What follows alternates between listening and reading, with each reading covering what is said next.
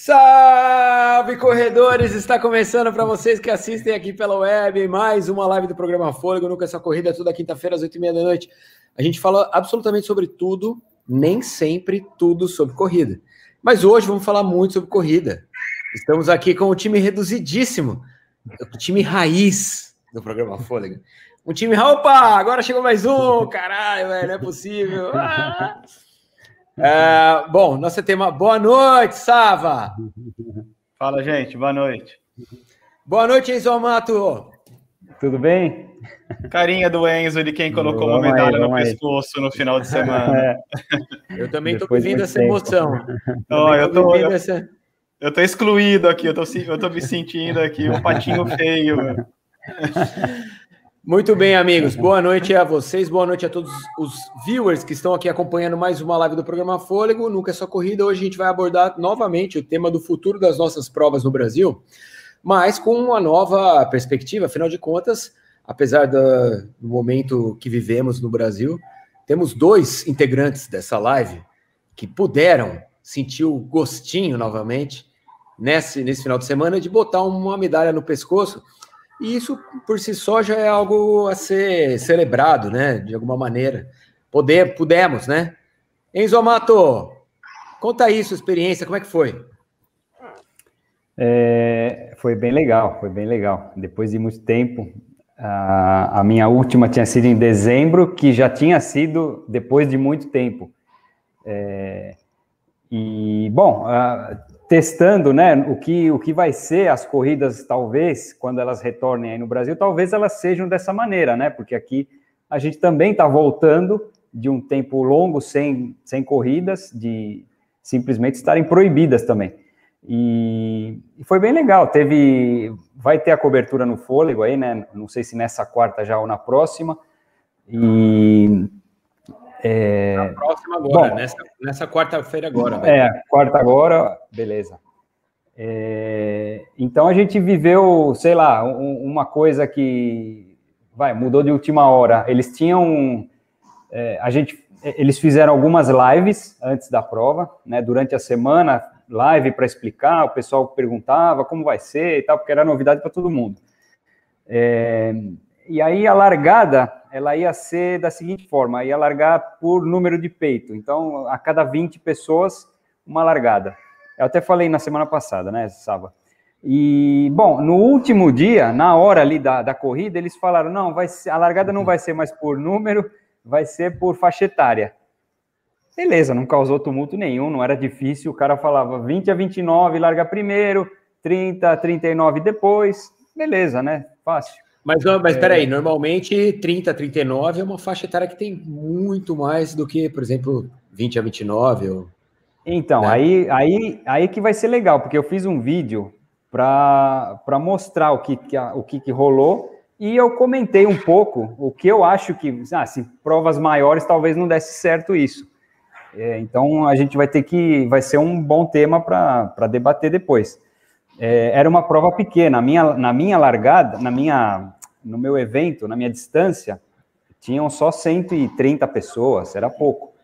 É, a mesma prova, ela tinha três distâncias, elas foram divididas em dois dias. Eu larguei no sábado, só os 21 quilômetros largou no sábado, 5 e 10 largou no domingo, em horários diferentes. 5 largou bem cedo, os, os 10 largou bem cedo e os 5, 11 e meia da manhã. É, a largada foi por faixa etária, não causou tumulto nenhum, tinha, eu acho que eles fizeram isso porque justamente era mais ou menos o número de pessoas que era permitido ali largar por vez. É, eu acho que tem que combinar o que o governo deixa o cara fazer com o que é viável fazer, né? Porque é, eu acho que a ideia de fazer uma largada era para largar 20 pessoas. E aí eles eles estavam explicando, ó, vai ter que se posicionar as 20 pessoas a dois metros de distância cada um, tem marquinha no chão para você ficar. Isso aí, obviamente, não ia dar certo, né? Quem corre sabe que não, não vai, fica cada um no seu lugarzinho ali esperando. Estava todo mundo ali, mas eram só 20. É, então, tem coisas que talvez sejam sugeridos porque a, o órgão da, da cidade é, exigiu pediu, isso Exigiu. E aí, mas na, é, é, é, não é, é, não é prático fazer isso. mas rolou super bem. É, a gente largou a cada 30 segundos, então em três minutos estava todo mundo correndo já. É, eu achei que causaria tumulto antes na concentração, não aconteceu também, porque eram poucas pessoas. O que aconteceu é que a cada a largada foi dinâmica, mas a, logo no começo da prova juntou todo mundo, porque tinham pontos de afunilamento, subidas muito difíceis, e pessoas que normalmente largam no fundão tiveram que largar na frente pela faixa etária, né? Então, e aí ficaram para trás. Causou um tumulto porque tem que passar essas pessoas, né? E, e... não, não ficaram para trás, largaram na hora que tinha que largar. Não, não, sim, mas, mas aí foram ficando para trás e depois foram ficando para trás, né? Mas causaram um trânsito na, também, né? E então eu acho que é, largadas mais espaçadas seriam mais é, seriam melhores para o distanciamento das pessoas, mas não seria melhor para os corredores que vão disputar posição, porque aí eles iam ficar muito longe um do outro, né? E você não ia saber com quem você estava competindo, se, por exemplo, largasse a cada cinco minutos. É... Mas, enfim, os corredores que vão para disputar são 2, 3% da, do total, né? Então, acho que vale a pena espaçar um pouquinho mais. E, bom, e aí a prova foi super legal, imagens sensacionais. Eu, penei para subir a montanha, era uma montanha alta, eu tinha feito uma vez, mas não lembrava. Cara, eu sofri, eu achei que ia demorar no máximo três horas, levei quatro e meia. E, muito difícil. Tomei dois tombos é, que o Ibra deixa o Ibra no chinelo. O tombo deixou o Ibra no chinelo. Então, você tomou macro rolas, enquanto o Ibra macro. toma micro rolas, você tomou macro rolas. Dois ainda. Manda, André. O Enzo, dentro, dentro dessa, de todo esse contexto que você está falando, tem da semana passada você comentou sobre a prova em abril, agora que, que você vai também, né? Que ela está tá confirmada. E, e, essa semana foi até legal que eles soltaram um comunicado, né, oficializando realmente a realização da prova, com inclusive com um aval do Ministério do Turismo da Argentina, falando que a prova era uma prova mesmo de caráter turístico, inclusive para movimentar é, a economia da região, e que os corredores estrangeiros, os internacionais que eles chamam, entram em contato lá e eles vão receber um, um, um formulário que ele tem que ser preenchido, que daí esse formulário vai dar autorização para eles entrarem no país. Dentro disso, pelo que você vê aí, aqui de longe, né, de fora, só observando e recebendo as informações, há uma visão também do governo da importância desse turismo esportivo, principalmente nessas regiões de montanha que elas vivem disso, de criar protocolos seguros e de trazer essas pessoas, que é uma, é uma visão, de, independentemente de a gente pensar agora de toda a tragédia que nós estamos tendo, mas mesmo antes desse, desse pico de, de, da, do Covid aqui no Brasil, e o Gustavo já organizou prova ele sabe o quanto é difícil as relações com o, o público, o, o público do poder público a visão que eu tenho é que a Argentina ela tem uma visão diferente e que agora se acentuou essa proximidade do governo com, com as provas também, ou é só impressão? Uh, Enzo, é... só uma. É. Enzo, pera só um pouquinho, cara. Antes de você responder, peraí, me deixa. Porque eu não consigo, velho. Ó, eu vou responder você, Rafael, antes de mais nada. Quem está aglomerando com o país com 280 mil mortes merece o quê? Ô, Rafael, o Enzo correu uma prova na Argentina, não foi no Brasil. E eu vou falar para você de uma prova que eu corri na Bolívia, que também não é o Brasil. Não tem provas no Brasil. Então ninguém que é da corrida está aglomerando no Brasil. A gente está falando sobre provas que aconteceram fora do Brasil, tá bom? Só para. Porque assim, já tem um monte de gente falando assim: é verdade, é verdade, é verdade. Vocês não sabem o que está acontecendo. A gente está falando sobre provas que aconteceram em, na América do Sul que não foram no Brasil. Eu adoraria que o Brasil tivesse tendo provas agora. Não tá e eu não acho que tenha que ter também, uma situação como a gente está vivendo agora. Então, por favor, é, saibam o que vocês estão falando antes de começar a mandar mensagem. Desculpa, Enzo, pode responder. É, então, aí também, além desse, dessa permissão aí da é, para participar da prova, tem que prestar atenção também nos voos, porque eu não sei como é que está hoje. Sim, mas, não, claro, isso sim. e a visão, com aquela quarentena que a gente fez em março do ano passado, que durou vários meses, lá em Buenos Aires mais ainda, é, o, o, turismo foi um dos, dos setores mais afetados, né? Dentre outros, o turismo foi um que foi muito. E agora eles estão tentando reverter. Então, é, mas tem esse, essa intenção de, de promover. A, por isso que a Argentina até agora não fechou o turismo para brasileiros, porque as notícias que vão chegando aqui são cada vez piores, né? É, já eu, antes eu não escutava, eu escutava só alguma baboseira que o presidente tinha falado e aí eles eles davam como notícia aqui, né? Porque é igual aparecer de cueca na sacada, como eu sempre falo, isso vira notícia. Então as bobagens que ele fala também viram. Mas agora já se começa a comentar mais a situação aí do Brasil fora de controle. Tá bom. o lado aqui. É, já se começa. Fala oi. Já se começa a falar mais. É, é, tem mais notícias sobre o Brasil fora de controle. Então, já tem é, gente pressionando para falar, pô, mas por que, que não fecha para entrar? Ou por que não restringe mais? Então é, é bom ter cuidado aí com. É, não sei, eu não sei se é, é eu gostaria que as pessoas viessem para cá para fazer prova, né? É, mas eu não sei se em qualquer momento o governo fecha para os brasileiros mas que tem um incentivo para fazer, tem, porque é, no país inteiro está tá rolando.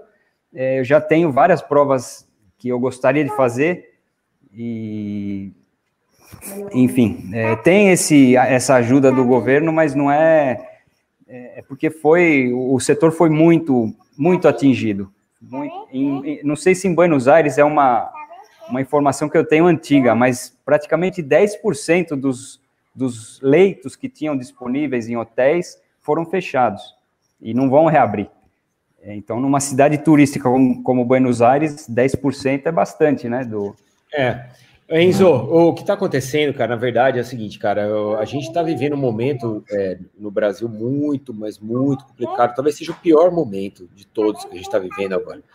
E a gente fica numa sinuca de bico, porque, cara, a gente aqui nesse canal, a gente fala sobre corrida né? Corrida, como falar sobre corrida no momento em que você liga o Jornal Nacional e vê 3 mil mortos e vê é, um monte de, de absurdos que estão acontecendo no nosso país? A gente hoje é o maior, o Brasil é o maior, é o maior é, problema mundial sobre a Covid, cara. Não existe um país com um problema tão grande quanto o Brasil.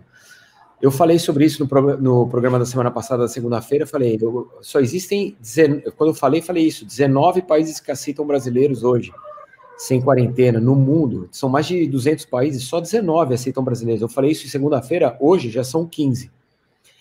E a Argentina, é, pelo que eu entendi, na última vez que eu, que eu me conectei aí, porque eu queria correr a Patagonia Run, era uma das provas que eu queria fazer, é, aceita, mas é com quarentena. Então, com quarentena, quem que se dispõe a correr uma prova, ficando 14 dias parado em algum lugar antes de correr a prova? É muito difícil. As pessoas trabalham, ou estudam, não. trabalham, não dá. Ninguém, ninguém fica 14 dias parado só para correr uma prova, não existe. Então a gente está vendo o pior problema. Mas assim, eu quero lembrar os viewers que estão assistindo essa live hoje, é, que é o seguinte: esse canal aqui fala sobre corrida de rua. A gente ama corrida de rua visceralmente. E é por isso que a gente faz pro, programa sobre corrida de rua toda semana por mais que esse programa chame Nunca é Só Corrida, a gente, a gente ama corrida de rua. É por isso que o Enzo Amato foi correr uma prova, porque ele pode correr uma prova. A Argentina pode ter provas, então ele foi correr uma prova. Ele ama a corrida de rua, ele foi fazer a prova. E eu não posso correr provas no meu país, mas eu fui correr uma prova na Bolívia. Por quê? Porque eu amo correr. E porque a Bolívia deixou eu chegar lá. Então, assim, é, é importante que a gente não deixe as, as, as bolas serem misturadas, sabe? A gente segue falando sobre corrida, a gente ama esse esporte e esse canal é sobre isso. Então a gente não quer aqui ficar. É, a gente lamenta muito do que está acontecendo. Óbvio, todo mundo lamenta. Quem não lamenta o que a gente está vivendo? Principalmente quem faz parte desse segmento, desse universo da corrida. Todo mundo lamenta o que está acontecendo. Muito. A gente vai seguir falando de corrida, cara. A gente não pode parar aqui o programa e ficar falando sobre a tragédia, que é uma tragédia. também concordo que é uma tragédia. Desculpa aí, gente, mas tô, velho. Ah. É. Não, sabe por quê? Eu fui, é. eu, semana, eu fui correr uma maratona lá em La Paz. Cara, primeiro de tudo, é, não, faz, não fazia parte dos, meu, dos meus planos correr uma maratona em La Paz. É o que eu pude correr. É o que tinha para correr. Eu, no Brasil, todas as provas até maio foram canceladas. Não tem prova até maio. Não, não terá, acredito. Eu gostaria que tivesse, mas não, não vai ter. Porra, achei uma prova em La Paz, fui para La Paz. E eu recebi muitas mensagens como essa, assim. Como se eu tivesse é, incentivando a aglomeração ou tivesse promovendo uma aglomeração. Cara, eu não estou no Brasil, eu não estou, eu estou correndo num outro lugar que é um lugar que onde as provas estão acontecendo. Por quê? Porque existe uma outra realidade. São realidades paralelas, né? Então é importante que as pessoas entendam isso, cara, nesse momento. Senão fica muito difícil a gente também transmitir uma verdade no que a gente está falando, porque a gente aqui está falando sobre corrida porque a gente gosta de corrida. Né? Senão a gente está falando sobre business, sei lá. Quer falar sobre business? Não, né? Então. Fala aí, André, você é. achou que eu ia morrer lá em La Paz ou não? eu achei que morrer não, mas que, eu, que você ia sofrer, eu, eu sabia, porque eu senti. Eu sofri pra caramba, velho. Eu senti isso? na pele isso aí lá na Etiópia, né? E, e, porque lá em Addis Abeba, quando a gente chega lá e tem toda uma aclimatação. Eu fiz tiros, eu fiz tiro em rampa a 3.200, 3.300, 3.400 metros de altura. Não cheguei a subir a 3.800, eles iam levar a gente um dia, mas acabou não indo. Mas a gente teve todo um, vários dias, assim, toda uma preparação de aclimatação para daí começar a, a fazer os treinos e tudo, assim. Então, e realmente treinar lá, mas não para correr 42 quilômetros. Eu não cheguei nem próximo dessa distância lá. André, então, vou te falar uma então, coisa. Sofrer, eu sabia, não tinha, não tinha jeito. Não, quando eu cheguei lá, cara, a, a sensação era. Cheguei, né? Cheguei, desci do, do, avião, não sei o quê. E o aeroporto de La Paz, ele não é em La Paz, é em El Alto, que é uma cidade que fica do ladinho de La Paz, que está a 4,200. A cidade é no altiplano e La Paz fica no caldeirão, lá embaixo, que é a 3,600. Então eu cheguei a 4,200. A hora que eu saí do aeroporto, do, do avião, peguei minha mala, comecei a puxar a mala, assim, eu andei tipo 100 metros, eu falei assim. Aí eu sentei, cara. A hora que eu sentei, eu falei assim: Jesus, eu vim correr uma maratona nesse lugar aqui, cara. Não tem melhor condição, zero condição. Aí, beleza, fui no quarto, dormi, que eu tava cansado, viajei o dia inteiro. que dia seguinte fui gravar o programa, né? Fazer as imagens, para falar a parte histórica, não sei o que do lugar. Cara, eu andava assim, duas quadras, eu sentava no banco. Aí eu ficava tipo 10 minutos sentado. Eu levantava, andava duas quadras, ficava sentado. Cara, eu falei assim, não tenho condição de dormir. E aí, para piorar, na véspera da prova, fui dormir. E isso é uma coisa que aconteceu des, desta noite, que foi a véspera da prova, até o dia que eu fui embora de La Paz. Hora que a sua hora que você vai dormir, a sua respiração ela, ela abaixa, ela, ela dá uma, uma acalmada, né? Do que você tá. Seu batimento tá ali, que é um batimento de, sei lá, 100 batimentos por minuto. A hora que você vai dormir, ele cai para 68, né? 70 que é o batimento basal. Cara, a hora que meu batimento caía, eu tinha crises de apneia. Eu, eu começava a dormir, aí eu acordava assim, cara, faltando ar. Eu falei, velho, não é possível, eu não vou conseguir correr isso aí, cara, não vai ter jeito, velho. E a hora que a prova rolou de verdade, eu percebi que uma, duas coisas eu percebi que eu jamais vou esquecer e que são as coisas que eu que me fizeram crer que eu jamais vou correr novamente na altitude na minha vida. A primeira, eu saí de 3,600. Quando eu cheguei em 4, que cheguei, a gente chegou a 3,950. O 3,600 eu conseguia falar na câmera. Mal, muito mal, mas conseguia. Eu dava aquela, aquela respirada e falava. Quando chegou em 4, eu não conseguia nem correr, nem falar. Era assim, era caminhar olhando para o chão, assim, sabe? Caminhar olhando para o chão. Então, e a hora que eu, que eu termino a prova, que eu tô a 3,200, é evidente que eu tô assim, até excitado. Por quê? Porque o 4 por 3,200 é um negócio assim brutal. A, a, a, diferença de altimetria ela vai, ela vai numa progressão geométrica. Para a gente que está aqui a 700 mil metros, é uma coisa. Quando você chega em 3 mil, você sente o déficit. Você sente bastante o déficit. Do 3 para o 3,500, você sente muito do 3,500 por 4 é, é um arregaço, entendeu? É um negócio assim que é uma progressão geométrica, não é uma progressão aritmétrica, como a gente aprendeu na escola, entendeu? Então, essa mudança, quando você está lá em cima, é uma mudança que ela é, não é tênue, ela é muito brusca. E, e a prova ela, ela foi de 3,200 a 4. Então, teve vários momentos que eu conseguia falar com a galera e teve momentos que eu não conseguia absolutamente respirar, sabe? E é muito uhum. louco isso, cara. Eu nunca mais vou correr na altitude. Nunca mais. Isso é uma coisa que eu já Nunca mais, cara. Eu demorei o mesmo tempo que o Zaka demorou para fazer a maratona dele. Eu demorei para terminar essa maratona, cara. É claro assim, se você chegar antes, se tiver um tempo, é claro, é, 3,500 para cima, já sai fora de qualquer 3,200, para cima já sai fora. Mas assim, se você chega para 3 mil, essas coisas, experiência própria. Se você faz a aclimatação, dá para correr. É claro que você não vai correr no ritmo que a gente corre aqui, a não ser que você fique lá meses. Mas dá para correr. Mas é engraçado isso, porque é, eu lembrei de uma história que eu estava contando. Alguns anos atrás, quem acompanha futebol lembra que teve a Copa América em La Paz, né? O Brasil fez a final, era o Zagallo, o treinador, vocês têm que me engolir no final, é, tal. Sim e a final contra a Bolívia.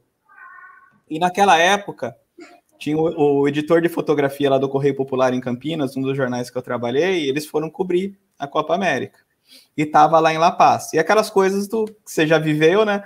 O ônibus da imprensa saindo do hotel para levar pro, pro, pro estádio, porque o Brasil ia ficar. E o Brasil, inclusive, não ficou em La Paz, ficou em Santa Cruz de la Sierra, sobe na hora do jogo, joga, chega, joga e desce para Santa Cruz. Só que os jornalistas ficaram lá em cima porque não tinham esse, essa vantagem assim de ter o um aviãozinho reservado tal.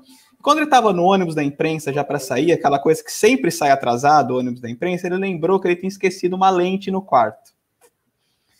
E aquela coisa, para pegar o, o elevador do, do hotel, tinha uma escadaria. E ele sai do, do, do, ônibus correndo, aquela coisa, o ônibus já atrasado, vai para o estádio e sobe correndo. É claro, não, não fazia esporte, nada, sobe uhum. correndo aquela. Quando voltou, morreu, né? Quando, não, quando ele chega lá em cima da escadaria, que é onde tinha o elevador, ele só olha para trás e pum! Tomba, Caiu. desmaia. Desmaiou, meu. Mas é, cara. É isso.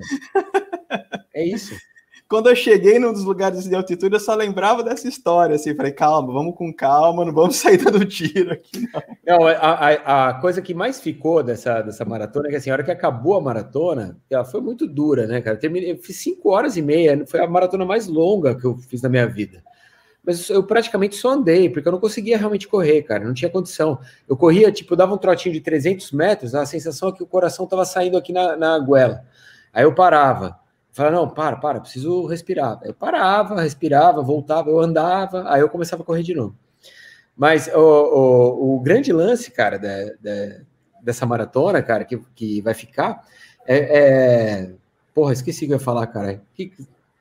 Peraí, peraí, peraí. A gente estava falando de La Paz, da altitude, de, de subida, da falta de ar, da aclimatação lá em cima. É, caralho, velho. Porra, eu lembrei alguma merda, esqueci. O Savazani oh. contou a história do repórter. É. Ia contar alguma coisa agora.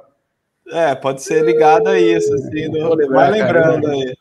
Tanto que, na, mas isso que você falou de correr, na, naquela minha, no meu tour, né, das, das minhas majors, que são correr nos, nos países da América do Sul possíveis de se fazer maratona, a minha na Bolívia é Santa Cruz é La Sierra, não é La Paz, não, meu.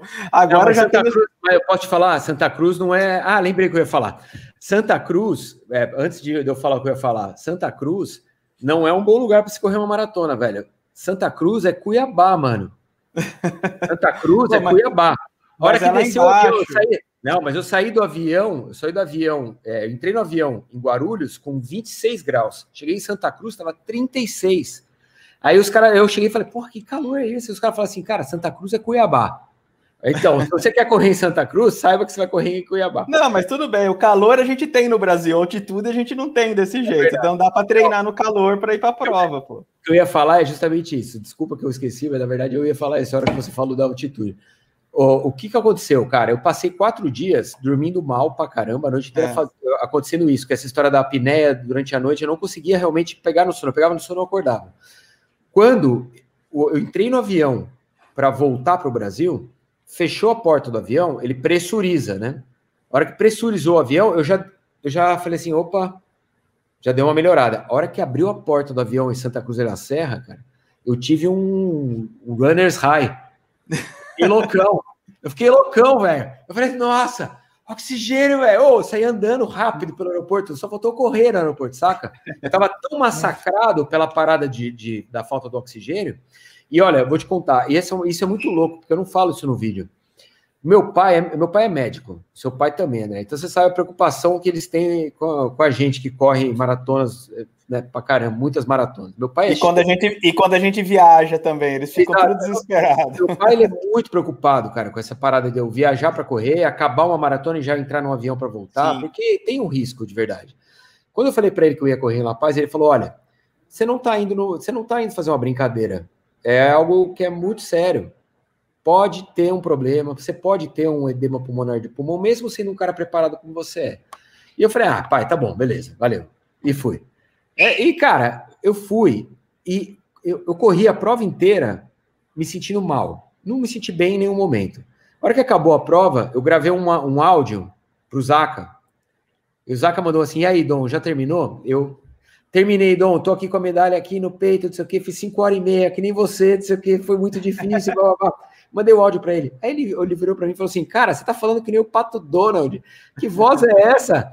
E depois eu fui ouvir o meu áudio, a minha voz estava completamente diferente de tudo. Eu, ele, eu, tinha feito tanta força para respirar que atingiu a minha, as cordas vocais. Tanta força assim, que no final da prova a minha voz era outra. E aí o, o principal, acabou a prova, André. Eu cheguei no hotel, eu baixei a prova do Garmin para o Garmin Connect. Aí, a minha média, cara, e cara, eu tenho 86 maratonas, eu tenho uma média. A minha média é fazer uma maratona com batimento entre 150 e 155 batimentos. É isso que, é, que, que, que o meu coração bate durante uma maratona. Eu não faço maratonas para ser super rápido, eu faço maratonas gravando, falando, etc. A minha média fica nisso. Sabe qual foi minha média? Eu, vi, eu fui olhar. 70 batimentos por, por minuto. A minha, o meu basal, eu acordava. Quando eu vi isso aí, eu falei assim: cara, tem alguma coisa errada. Eu acordava, eu olhava no, no, no Garmin, eu tava 130. A hora que eu acordava, tava 130, cara. Ah, não, não, não, não. Nunca mais, velho. Tô fora. Você pode até me chamar para ir para Isabeba, eu vou ficar no hotel. Vou ficar no hotel. Não, tem, a, gente tem as, a gente tem as aclimatações antes, fica tranquilo. Nós ah, é, então, é isso que eu ia falar. Se você tivesse uns dois ou três dias para ir antes da prova, você já ia se sentir totalmente diferente. Não, mas Enzo, eu, eu fiquei cinco dias, eu não, não melhorei nos cinco dias. O, o cara que estava lá, que correu comigo, o Felipe, ele é enfermeiro. Ele falou para é. mim que demora um mês e meio para você se aclimatar num lugar desse. Não, não é tudo, não, não, dá para dá para ser é. fazendo é que você tem que fazer as atividades, tem que fazer os treinos. Então, por exemplo, quando eu fui para lá, eu, eu, senti isso, não é tão alto, você correu lá também, acho que nós não corremos no mesmo ano, quando a gente fez o Montandu do Atacama, que acho que é 2,600 é, o Atacama. É. Não, mas ali Porém, não, mas, mas eu senti. Você sentiu? Eu senti.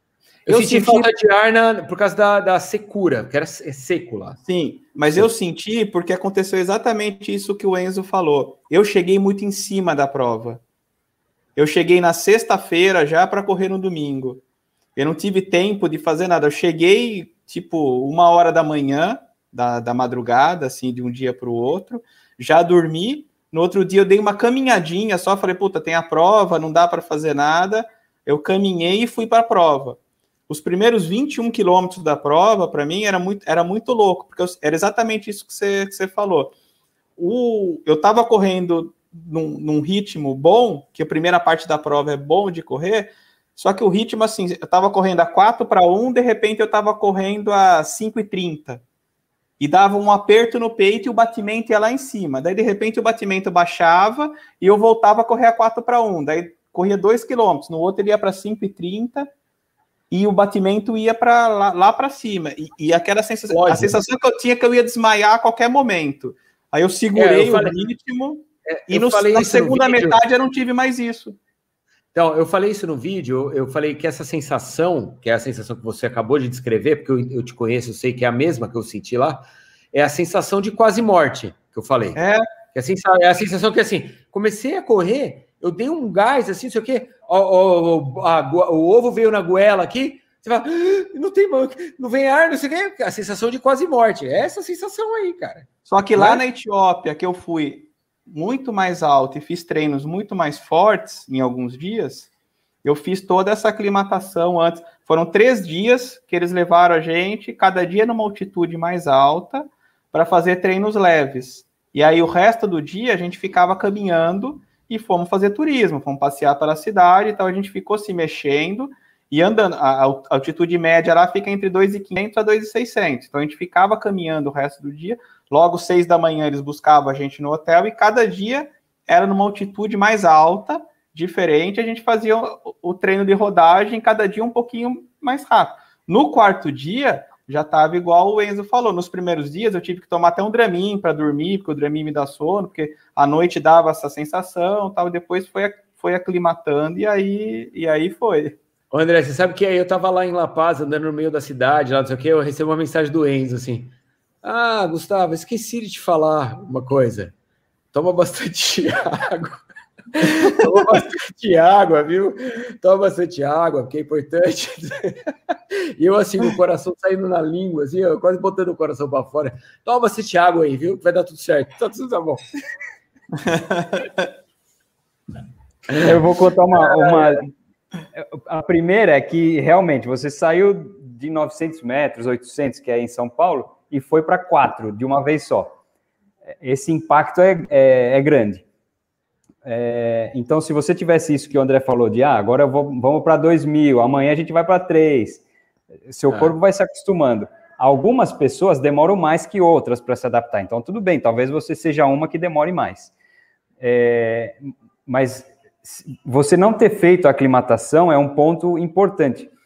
Uma vez eu fui fazer a, aquela uma prova no Chile chamada Andes, Andes Infernal, que chega a 5,400. Então, ela é perto de Santiago.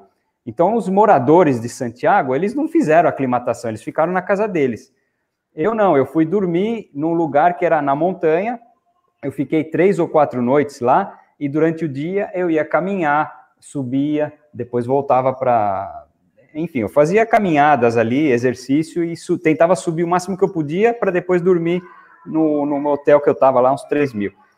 É, durante a prova, eu conheço um monte de gente do, do, Chile, de Santiago, porque eu já fui um monte de vezes para lá, então eu conheço todos os corredores ali, quem, quem cobre a prova, um monte de gente.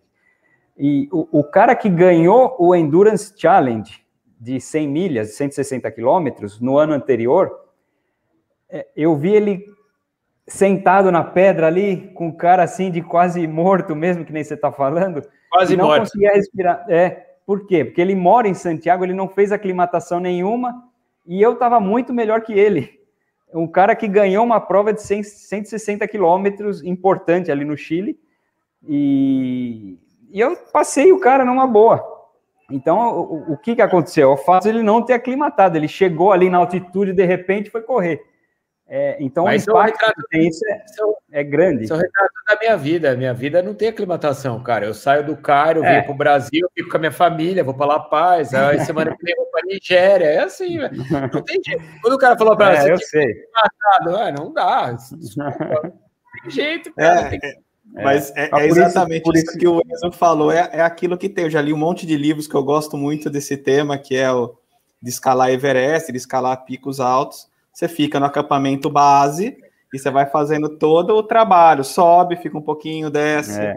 Acampamento base, sobe mais um pouco, fica um pouco, até que você chega num ponto e daí você faz a, a arrancada para o cume, caso as condições climáticas deixem. Mas você vai preparando o corpo. É, uma das coisas mais legais de você trabalhar com educação física, com a saúde, com com fisiologia, com, com treinamento, é como o corpo humano é treinável, né? O Enzo sabe bem disso. Como é uma máquina sensacional, assim. O corpo humano é adaptável. Você falou, ó, 36 graus. O cara que treine 36 graus, eu já tive alunos que são do Nordeste, que eles foram correr Berlim com 24, falaram que tiveram hipotermia. Porque estava 24, 25 graus, porque eles estão acostumados a, tre a, a, treinar com 38, 40. É, é, o, é, é a temperatura de conforto deles, assim.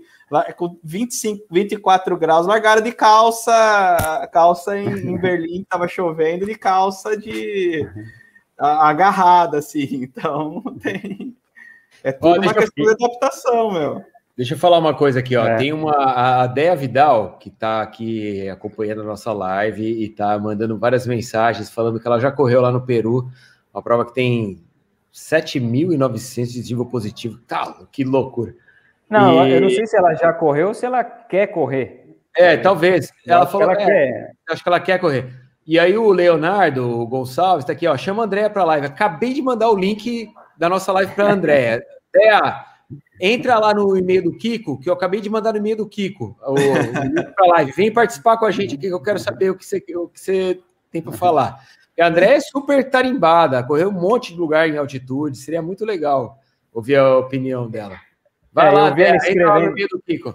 Eu vi ela escrevendo. Ela falou, não corri, não. Ela falou, ela falou, ah, não então, corri, não. Acho que foi o Kiko. É, então, é, ela, ela quer correr, eu acho, que eu entendi aqui, e ela escreveu um monte de vezes. Então, é, é bem provável que a gente, em algum momento, veja a cobertura dela da Machu é. Picchu Ultra Trail. É, e fazer a aclimatação, hein? Vem participar com a gente aqui, vai ser legal pra caramba. Mas esse negócio da, da altitude do Peru, é, um dos já anos. Tô de eu... pijama, ela tá falando, já tô de um, um dos anos. Que eu... pijama, que aqui não tem problema, não. Pode entrar, Dé, não tem problema. É. Eu tô de pijama também, só tô com a camisa por cima. Pode entrar também. É, um dos anos que eu fui correr em Medellín, na Colômbia, que lá não, não, não tem altitude, não, não é igual Bogotá, nada, mas eu fui a convite da organização e eu fiquei no hotel com os atletas de elite também. E tinha o pessoal ali da região, Peru, Equador, atletas bons pra caramba, a gente sabe que em longa distância, seja no trail, seja em maratonas, hoje os, os, os peruanos têm, principalmente no feminino, têm resultados inclusive melhores do que, do que os do Brasil, né?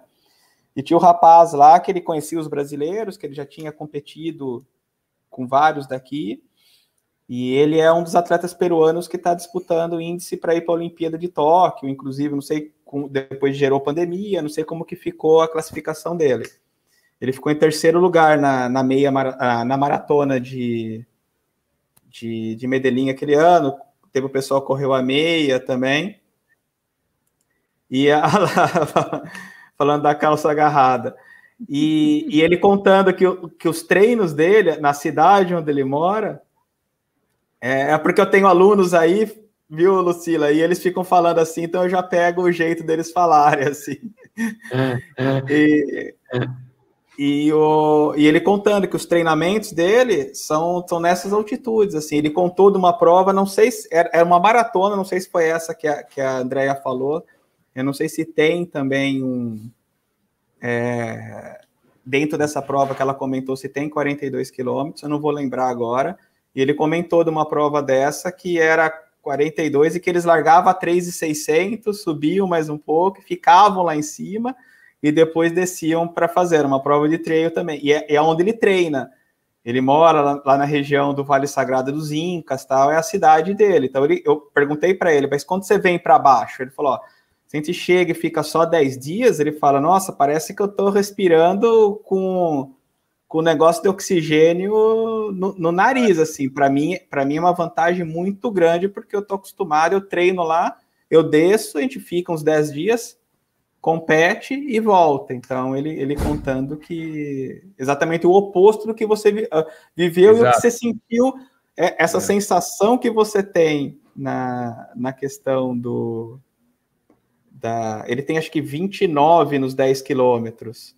Até brinquei com ele, pô, vai um dia no Brasil fazer a prova da tribuna, treina lá, chega em vai cima ganhar, da hora vai ganhar e, e corre a tribuna. Ele, ele, vai brigar com os caras, ah, né? claro. ele, tem, ele tem 29 e lá, lá em Lima, em, em, em Bogotá, imagina ele correndo em Santos a tribuna. Ele vai brigar para ganhar a prova.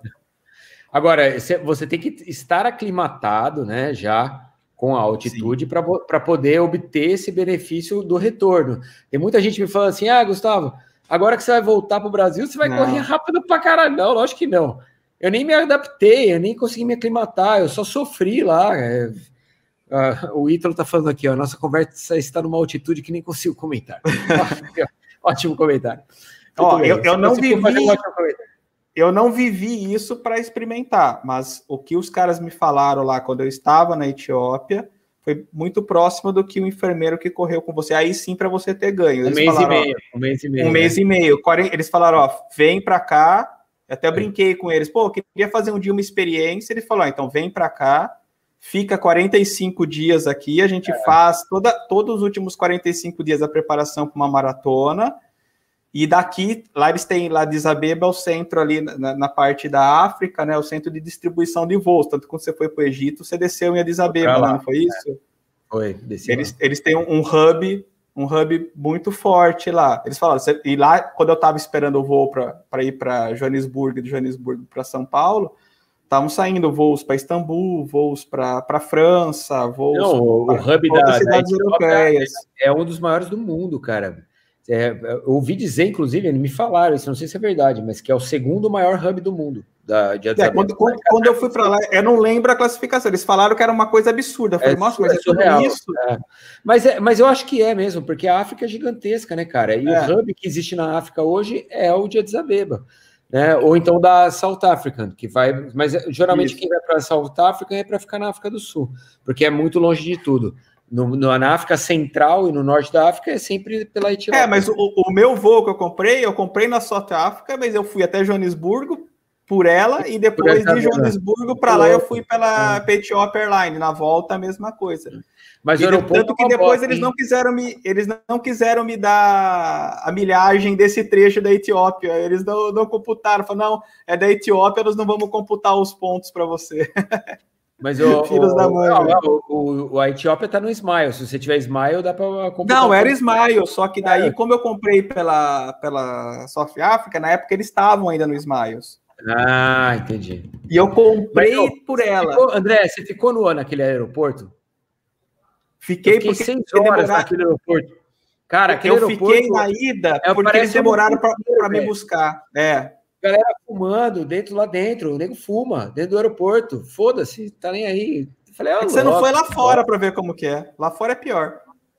Nossa, nós, nós vamos para lá, nós vamos fazer um programa lá. Eu já, nós vamos fazer um programa. Deixa, agora, um André, eu vou fazer, já que você é meu treinador e você está na live comigo agora, vou te eh, perguntar: você acha que eu devo correr a próxima maratona do programa Fôlego, que pode ser em Lagos, na Nigéria? Pô, claro, por que não? Sim, você acha que eu devo ir? Sim, lógico.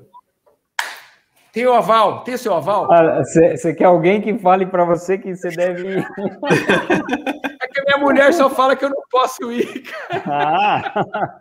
Aí o André passa por cima? Acho que não, hein? O André, o André se o André me falar, eu posso virar para ele e falar assim: não, não, tem um aval do meu treinador. ah, a Deia Vidal aqui falou que ela já voou da Etiópia. Eu vou falar, foi um dos melhores serviços de bordo e atendimento se não foi o melhor não, que eu é tive na minha bom. vida. Não, a, a, a, a, companhia aérea é sensacional. Sensacional. Né? O aeroporto que é uma bosta. Uma bosta o aeroporto. Não, o aeroporto, o aeroporto é, é, é, horrível, é, por causa de todo, todo um problema de infraestrutura, toda uma questão social. Etiópia é um dos países mais mais pobres do mundo, né? Então é, é, é complexo falando, o negócio. Senhor, Nigéria é meio tenso. Não, não é não. eu estou fazendo uma progressão geométrica. Eu fui para o Cairo, agora eu fui para La Paz. Na altitude, a próxima é na Nigéria, Lagos. Lagos na Nigéria. Ô, ô, Gustavo, qual que foi a orientação que a gente teve quando a gente fez a maratona, o Montandu do deserto do Saara? Você lembra dessa orientação? Teve um trecho lá que a gente corria paralelo à fronteira com a Argélia. É. E eles e, e eles estavam em conflito bélico. Era, se vocês se perderem na prova, vocês não se percam nesse trecho, porque se vocês chegarem num ponto ali, eles vão atirar primeiro e depois eles vão perguntar.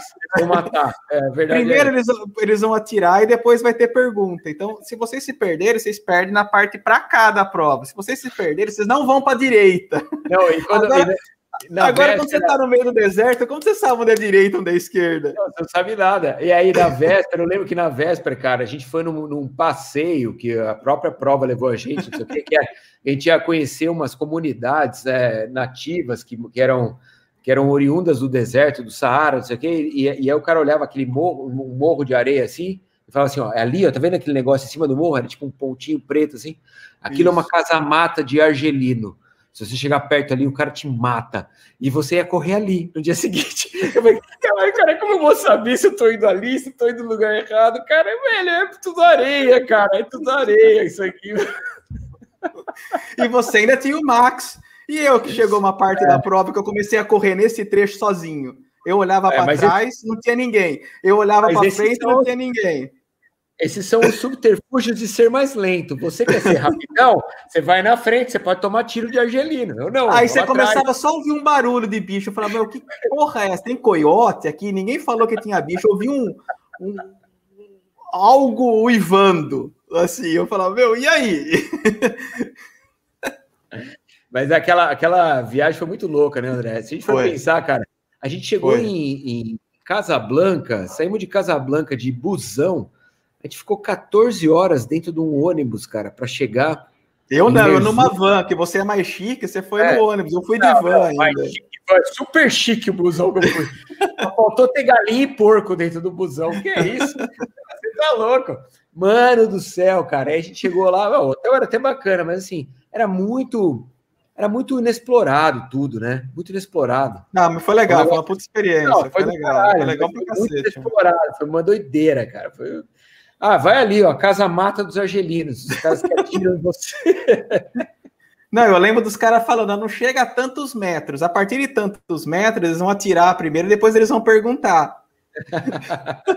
Quando eu corria naquele trecho ali que eu sabia que você vê, né, de longe, aquele paredão assim, ali eu só falava, é aquele lado que eu não posso ir, é aquele lado que eu não posso ir. Então a prova é para cá. Prova...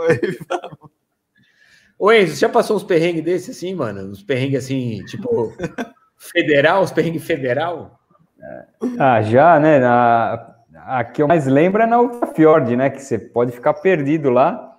É, e eu lembro da Roberta, né, cara? A Roberta teve um ano que ela saiu para fazer 50 quilômetros também lá. Ficou três e ela dias. passou a noite. Ela, não, três não, mas ela ficou a noite inteira perdida. Ah, quem ficou três dias vez... foi a mina que foi de, de Nusa, é, né? A mina, é, foi três dias. Teve, três dias. Teve uma nevasca e ela não conseguia voltar. Ela ficou na barraca lá com o staff. É, mas a Roberta ela ficou perdida. E eu já me perdi ali por algum tempo dentro da prova e é desesperador você ficar perdido assim. É uma prova que tem 50 pessoas, uma distância enorme é, no meio da Patagônia, lá no sul do, da Patagônia, né? No sul, extremo sul. E frio, e você sabe que tem puma, e, e ela passou a noite inteira perdida. É, e, cara, eu, eu tentava ficar, eu tentava imaginar puma, aquilo, é cara.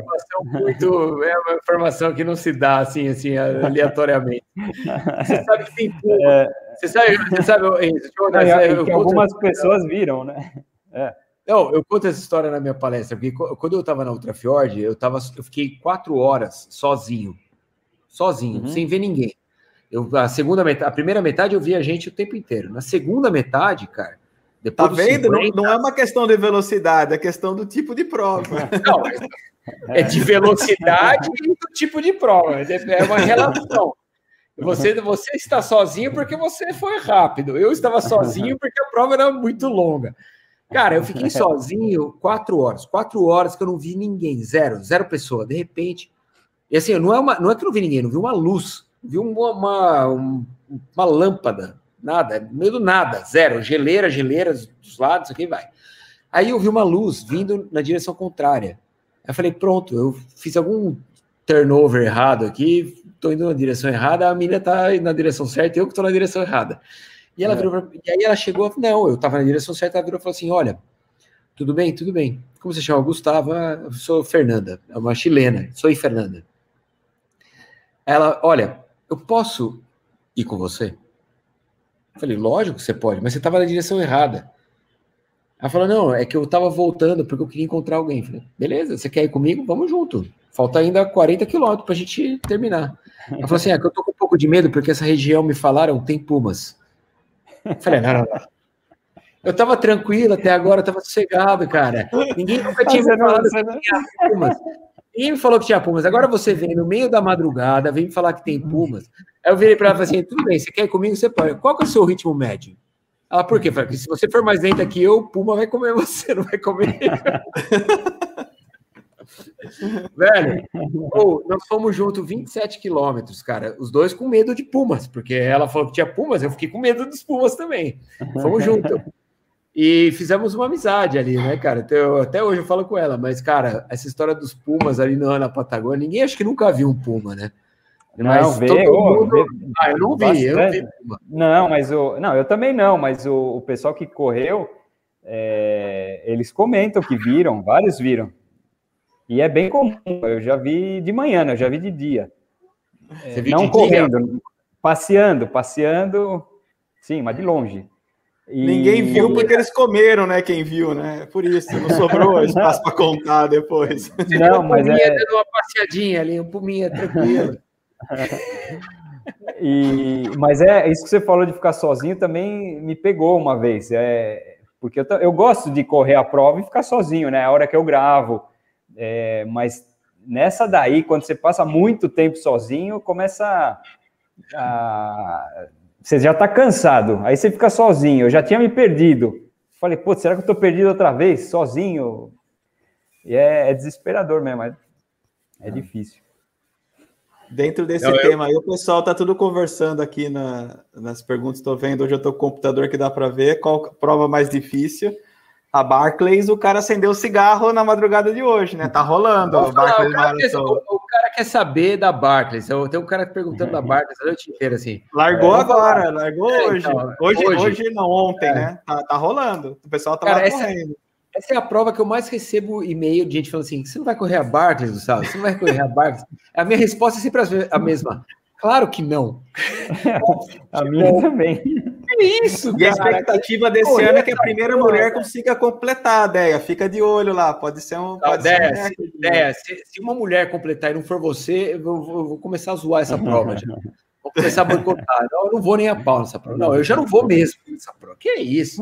Aquele, aquele louco daquele organizador fumando cigarro na sua cara. Antes, e a hora que você deu cigarro na madrugada hoje. Cigarro na madrugada, e aí ele começa a tocar aquela corneta, a hora que você, que você desiste, ele toca a corneta para comemorar. Ele é um sádico, aquele cara. Eu não quero nunca correr essa prova na Tá rolando, tá rolando. Vamos ver. É... Mas depois, você assistiu o documentário do, do Ethan Newberry, que é o Ginger Runner, que ele fez um documentário sobre o Gary Robbins, que é um cara que que tentou completar, né, fazer as cinco pernas da, da, da Barclays e, e, não conseguiu, não, tentou ganhar, não conseguiu. Acho que ele fica na terceira perna, se não me engano.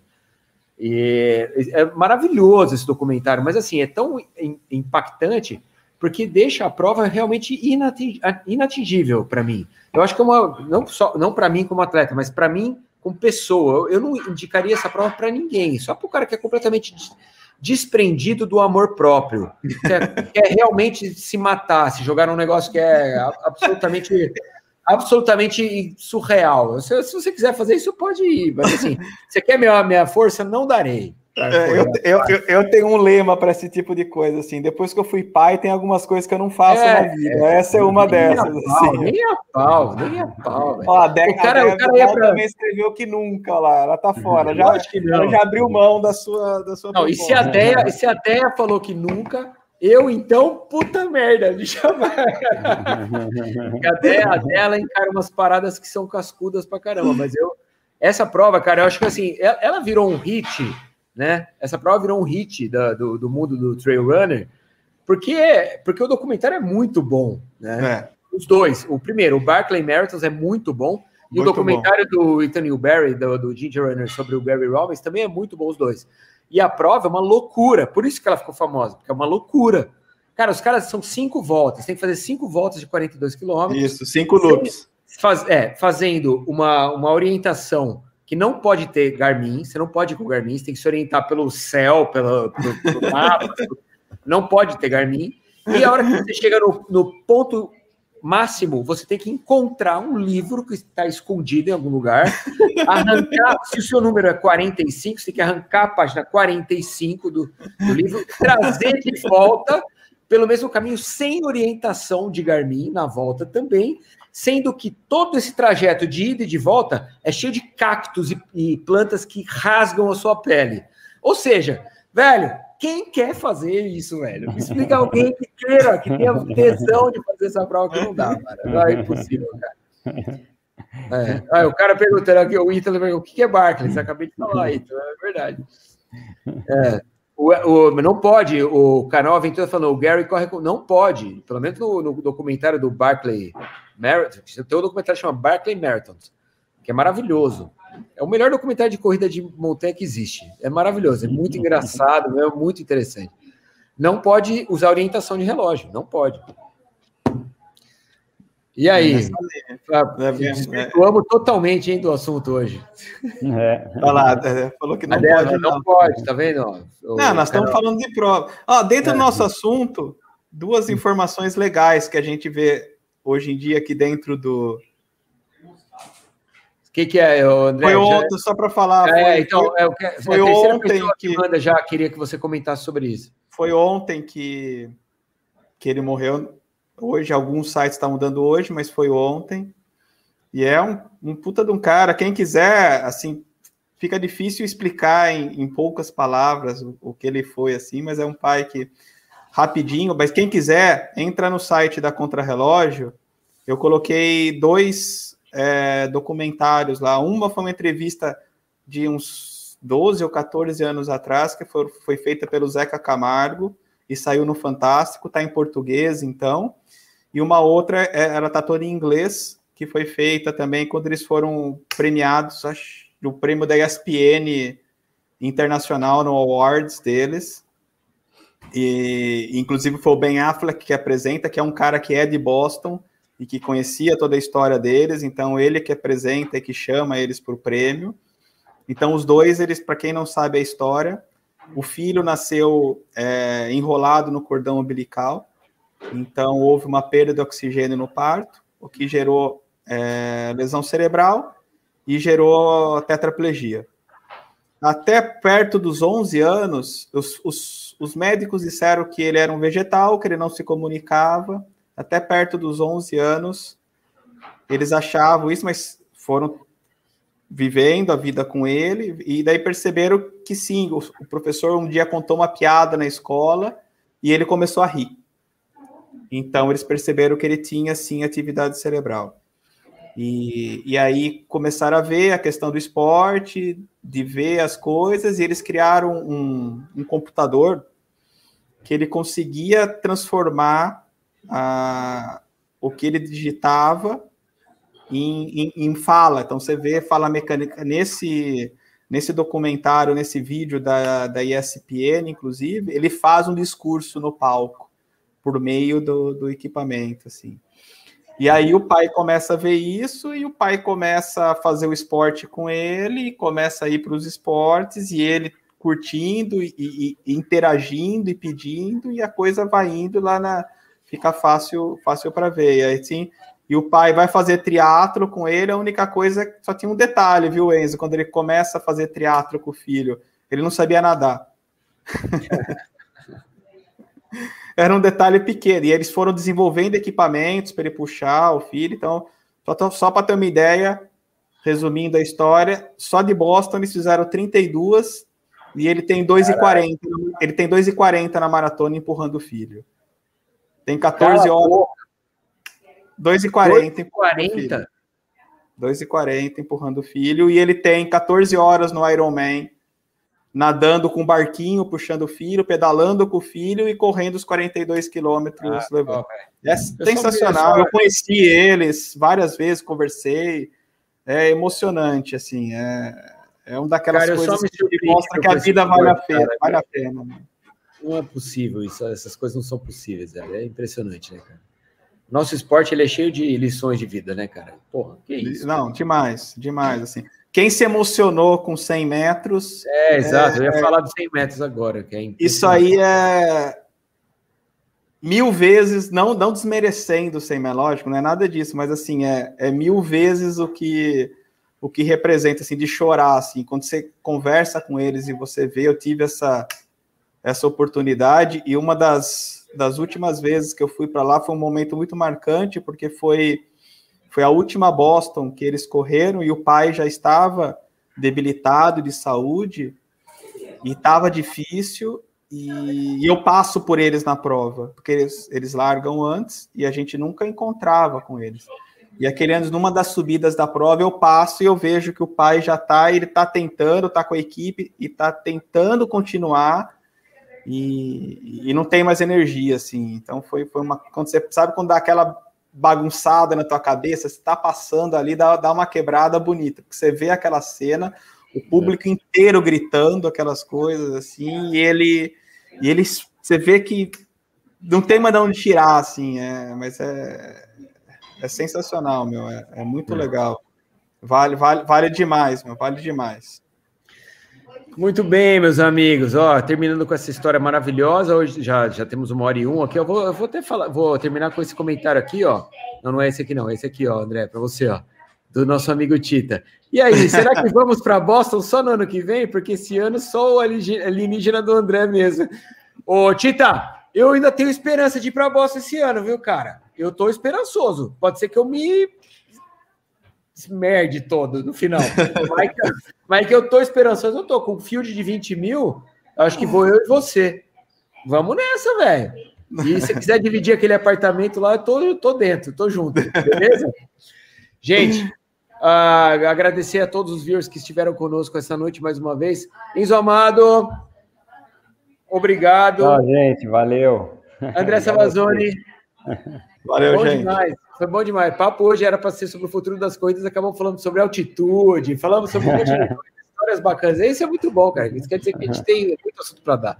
Eu acho que a gente, no próximo programa, a gente pode deixar sem assunto. A gente só chega e troca ideia. Estou feliz assim. É isso aí. Beleza. Valeu, gente. Obrigado para vocês. Obrigado a todos que assistiram. Semana que vem tem mais. Toda quinta-feira, às oito e meia da noite, nunca é só corrida, sempre em exclusividade para você, que é um viewer do programa Folha. Um abraço e até lá. Tchau. Valeu, gente.